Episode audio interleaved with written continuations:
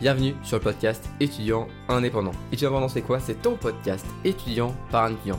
Je m'appelle Robin et dans ce podcast, je te livre en fait ce qui me permet de réussir facilement mes études tout en travaillant moins que les autres. Je partage avec toi mes conseils et mes méthodes que je suis tous les jours. Je te fais part de mon parcours, de mes échecs, pour que toi et moi puissions ensemble en tirer des leçons pour ne plus jamais refaire les mêmes erreurs. D'ailleurs, si le podcast te plaît, n'hésite pas à le noter et surtout à le partager à tous tes amis étudiants.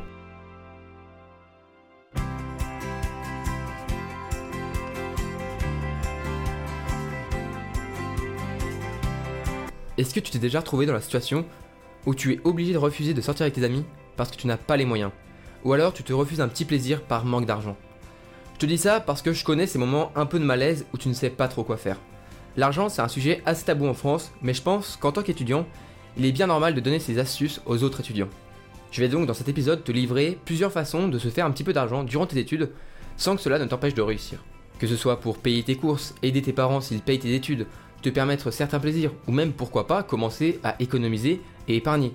Je suis sûr que dans cet épisode, tu découvriras des façons de se faire un petit peu d'argent que tu ne pensais même pas possible. Tu le sais bien, en tant qu'étudiant, l'argent ça peut être vite un problème. On a besoin de payer un loyer, des courses, des frais d'inscription, parfois les transports, etc. En fin de compte, on doit payer les frais en fait d'une personne normale au début de sa vie active, sauf que bien souvent, on n'a pas trop le temps d'avoir un travail à temps plein, bah parce qu'il faut du temps nécessaire pour bien qu'on puisse réussir nos études. Je sais ce que ça fait de ressentir parfois un sentiment de culpabilité de ne rien faire, de ne pas travailler et de ne faire que étudier. Mais pourtant, je vais pas te dire euh, de tout arrêter et de te mettre à bosser à fond chez McDo, ce serait vraiment pas productif du tout. Surtout que je suis le premier vraiment à te dire de toujours privilégier tes études. Non, ce que je veux vraiment te donner dans cet épisode, c'est des astuces qui te permettront de réussir tes études, ce qui est le plus important, tout en travaillant un petit peu pour te faire de l'argent. Donc si tu cherches vraiment à te faire un petit peu d'argent de côté, cet épisode, il est fait pour toi. Pour commencer, il existe de nombreuses manières de se faire de l'argent en tant qu'étudiant, mais il y a un mais, il faut tout de même faire attention car bien souvent, eh bien, les employeurs, ils savent que les étudiants ont besoin de petits boulots. Et du coup, ils vont jouer un peu avec ça pour se donner des jobs qui sont pas intéressants, qui sont chiants et qui sont parfois très mal payés. Et le problème, même si je le comprends, c'est qu'en tant qu'étudiant, eh bien souvent on se dit que bah on peut pas être exigeant au niveau boulot. Eh bien, je tiens à te dire que c'est complètement faux. Il y a plein de manières de se faire de l'argent et pas seulement des boulots classiques si je puis dire, et les offres sont nombreuses, donc prends le temps de vraiment comparer chacune d'entre elles. Le moyen le plus simple de se faire de l'argent, notamment en tant qu'étudiant, et c'est la première chose dont je vais te parler, c'est de se débarrasser de vendre tout ce que tu n'as plus besoin. C'est pas vraiment un revenu régulier, c'est pour ça que je t'en parle avant les autres idées, mais c'est vraiment super intéressant. On va pas se mentir, toi et moi, et tu seras, je pense, d'accord avec moi, pour dire qu'il y a beaucoup de choses qui ne servent plus à rien quand on est étudiant, je pense notamment à une garde-robe qui est bien remplie depuis des années, euh, dont on ne met en fait que la moitié. Si tu veux vendre tes vêtements que tu ne mets plus trop, il existe de nombreuses plateformes et applis, mais je te conseille vraiment Vinted. C'est avec cette appli que j'ai revendu la majorité de mes vêtements, c'est simple, ça marche très bien, et euh, du coup, j'ai vendu tous ces vêtements que je mettais plus du tout, voire euh, très rarement, et qui ne me servaient pas, ça m'a fait un petit peu d'argent, et ça m'a débarrassé. Je suis sûr que tu vois de quel genre de vêtements je parle. On a tous des t-shirts, des polos, des pulls préférés qu'on met tout le temps, et d'autres qu'on met presque jamais. Donc la première étape pour te faire un petit peu de sous sera donc de revendre tout ça. Franchement, c'est tout bénef. Tu évites les déchets, le gaspillage et tu te feras de la place dans ton placard si tu veux vraiment t'acheter de nouveaux vêtements qui te font kiffer.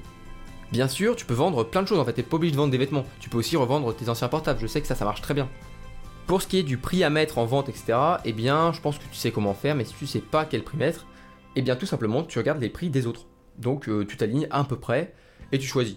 Si tu veux vendre vite, tu mets euh, moins cher que tous les autres. Et si tu veux vendre un peu plus cher et te faire un peu plus d'argent, et surtout que tu es patient, et ben tu peux mettre un peu plus. Tout est une question d'équilibre. Bon, on va parler de ce dont on pense direct quand on veut se faire un petit peu d'argent en tant qu'étudiant. La première chose à laquelle on pense et que nos parents nous disent de faire pour se faire de l'argent, et eh bien c'est donc un petit job étudiant. Il y a franchement pas mal d'entreprises qui recrutent des jeunes pour des petits contrats de quelques heures par semaine. Il y a, euh, je sais pas moi, il y a les fast-food, la grande distribution, les petits magasins, etc. Mais franchement, je te conseille pas trop de postuler pour des gros groupes ou du fast-food euh, comme McDo. Je sais, ça a l'air cool, sur le papier ça a l'air franchement cool, mais vraiment, pour avoir vu beaucoup d'étudiants faire ça, le rapport euh, fatigue-revenu, il est vraiment pas terrible. En plus, il y a la pression des rushs, il y a le fait que tout doit toujours être parfait, il faut toujours que les chiffres soient toujours plus importants que l'année dernière, etc. Et en fait, dans ce genre de boîte, c'est plus difficile, euh, car certes, il y a beaucoup d'étudiants, donc c'est facile de se faire recruter, mais du coup, eh bien on est très vite remplaçable. Et ça les boss, ils le savent très bien. En fait, tu es là pour travailler à fond, à fond, à fond, à fond, à fond, quelques mois. Puis quand tu, en peux plus, quand t'en as marre, quand t'es fatigué, quand vraiment t'en peux plus, eh bien c'est toi qui vas demander toi-même ta démission et après on te remplace. Non franchement c'est pas ce que je te conseille. Moi ce que je te conseille vraiment si tu veux, si tu veux avoir un vrai boulot étudiant, c'est de trouver un poste de caissier euh, les dimanches. Je dis ça parce que c'est ce que j'ai fait pendant plus d'un an tout en réussissant mes études et en démarrant des projets euh, comme ce podcast.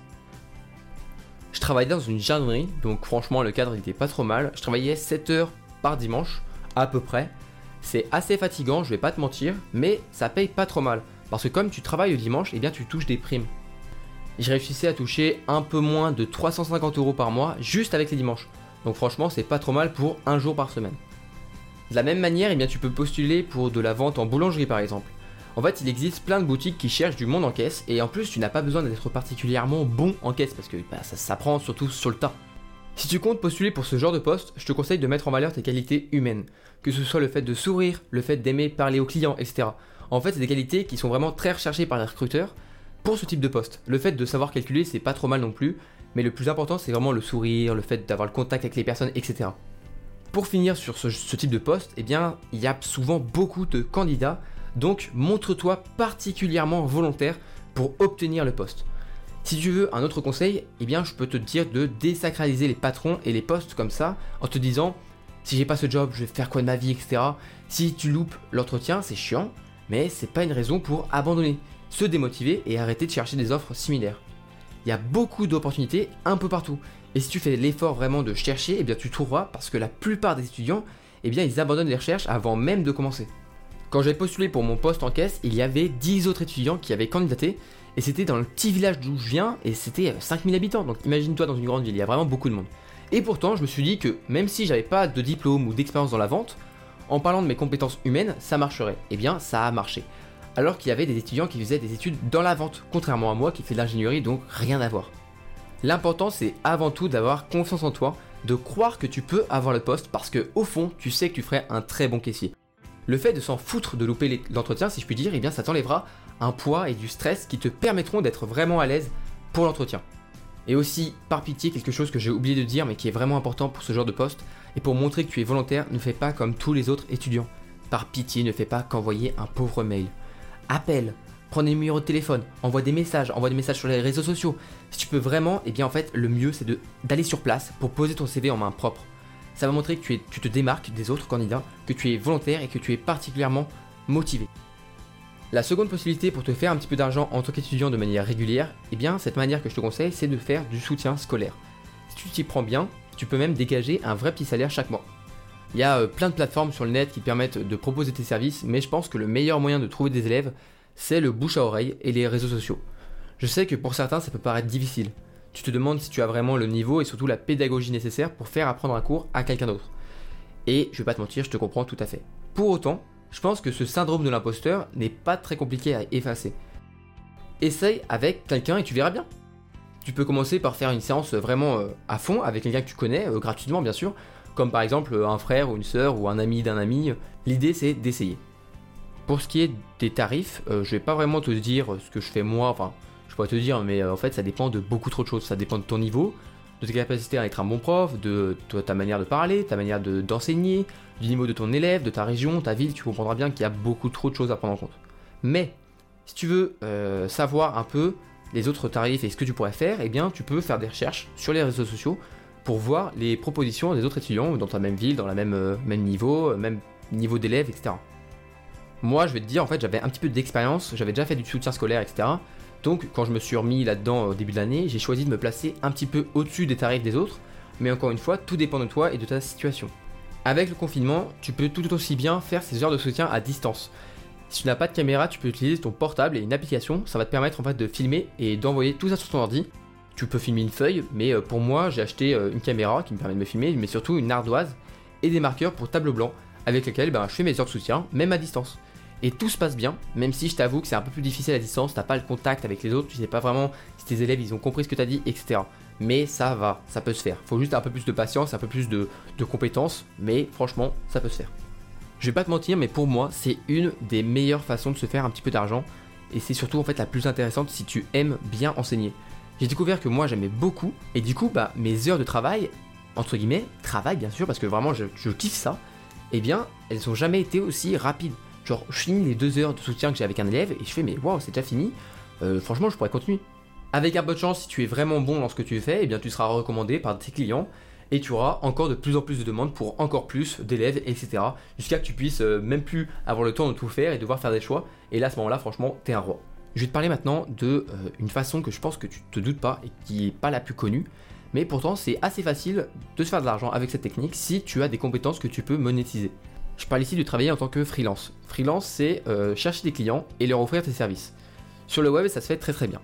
Tout dépend alors de tes compétences. Je connais des étudiants qui, sont, euh, qui se débrouillent pas mal en montage vidéo sur Adobe Premiere Pro et qui vont du coup monétiser leurs services. Tu peux trouver des sites qui font ça très bien avec euh, Fiverr ou 5euros.com qui vont du coup te permettre de trouver directement des clients. Ou alors tu peux direct les démarcher, ce qui va te permettre d'avoir plus d'argent souvent, mais ça va être plus long. En fin de compte, tu peux monétiser à peu près tout ce que tu veux sur ce genre de site tant que tu as un service à rendre. Que ce soit le fait de faire du montage, euh, que ce soit audio ou vidéo ou euh, faire du je montage photo. Tu peux aussi faire de la voix off si tu as un bon micro euh, comme moi par exemple. Tu peux aussi offrir ton temps pour, je sais pas, gérer un compte Instagram, un compte Facebook, un compte Twitter, etc. A vrai dire, si tu as une bonne idée d'un microservice que tu pourrais offrir, eh bien tu peux essayer ce genre de plateforme. Après, je sais que Fiverr c'est un petit peu plus professionnel que 5euros.com parce que 5euros.com bah, ça débute à 5 euros. Donc à toi de voir entre les deux. Le plus dur en fait ce sera d'avoir tes premiers clients, mais ensuite ça ira tout seul avec les évaluations, les témoignages des autres euh, clients qui t'ont dit que c'était du bon boulot, etc. Mais surtout, le méga avantage de proposer des microservices sur, sur internet comme ça, c'est que bien souvent tu n'as pas besoin de bouger de chez toi et tu peux travailler tout simplement de ton ordinateur ou ton portable. Et surtout, tu travailles quand tu veux. Tant que tu livres le produit ou le service, attends. On arrive maintenant à la dernière façon de se faire un petit peu d'argent euh, dont j'ai envie de te parler dans cet épisode, mais je ferai peut-être un autre épisode sur d'autres manières ou un article sur le blog. Ce, dont j'aimerais te parler, c'est de juste offrir ton temps. Je parle ici de faire du babysitting ou du pet sitting par exemple. Ce qui est bien, c'est que cela ne demande pas trop de compétences, mis à part savoir trouver des personnes qui ont besoin de ce genre de service. Mais ça peut vraiment rapporter pas mal si tu t'y prends bien. Je te conseille de voir pour regarder des animaux pendant les vacances. Je sais que c'est souvent dans ces moments-là que les gens cherchent et c'est souvent très bien payé parce que même si tu coûtes cher entre guillemets à la personne, et eh bien en fait c'est toujours moins que de mettre son chien par exemple, je sais pas moi, dans un centre ou autre. Bon, j'avoue qu'en ce moment c'est pas vraiment le top pour ce genre de petit boulot, c'est pour ça que je t'en parle qu'à la fin, mais c'est toujours bon à garder en tête pour la fin du confinement. Pour les tarifs, encore une fois, c'est comme pour le soutien, ça dépend de ta situation, de toi et de la personne qui a besoin de toi. Je te conseille de voir sur les réseaux sociaux les tarifs des autres personnes pour avoir une fourchette des prix. Le bouche à oreille, c'est ta meilleure arme pour réussir à trouver des personnes, donc n'hésite pas vraiment à en parler autour de toi. N'hésite pas à mettre des annonces dans ta ville, à la boulangerie de ton quartier, etc. Je sais que tu vas peut-être me dire que ça se fait plus trop de faire des petites annonces comme ça euh, avec les numéros de téléphone de nos jours. Eh bien figure-toi que pas du tout, ça marche très très bien. Et tu sais pourquoi? Bah parce que tout simplement, ceux qui ont besoin d'étudiants pour euh, leur chien, eh bien ce sont pas toujours de grands fervents des réseaux sociaux. Et surtout, souvent, les méthodes traditionnelles, eh bien, elles fonctionnent très bien sur eux. Donc si tu veux proposer ce genre de service, tu peux prendre une feuille, écrire ce que tu proposes, mettre tes coordonnées, etc. Et tu mets des petits bouts de... en bas qui sont déchirables avec ton numéro de téléphone. Ça marche super bien. Et par pitié, encore une fois, quand tu recevras un message pour en apprendre plus sur toi parce que la personne a pris ton numéro de téléphone sur une petite annonce, eh bien n'hésite pas à demander si tu peux appeler la personne. Ou encore mieux, tu peux demander si tu peux aller la voir en vrai. Si tu arrives à aller les voir en vrai, je peux te garantir que tu multiplies tes chances par 10 de garder les animaux de compagnie ou les enfants par exemple. Encore une fois, les gens, ils ont tellement pas l'habitude de voir les gens aussi volontaires que si tu prends le temps de faire tout ça, eh bien je peux te jurer que tu auras des résultats vraiment incroyables. Si tu as vraiment envie de te faire un petit peu d'argent et de sous de côté, durant tes études, je t'invite vraiment, vraiment à essayer une des façons dont je viens de te parler. Et tu peux commencer par quelque chose qui te plaît et rien ne t'empêche de faire ensuite quelque chose euh, à côté, en plus, pour essayer. Tu peux très bien faire par exemple des cours à distance les samedis matins et le dimanche tu t'occupes de promener le chien de tes voisins. L'important c'est de garder un bon équilibre entre le fait de se faire un petit peu d'argent de côté tout en ayant assez de temps et d'énergie pour réussir tes études. Je n'ai plus qu'une chose à te dire, c'est de te jeter dans le bain et d'essayer. Si tu réussis, n'hésite pas à m'envoyer un petit message sur Insta par exemple, je serais super content de l'apprendre. Tu n'as donc plus qu'une chose à faire, prends ton courage à deux mains et lance-toi.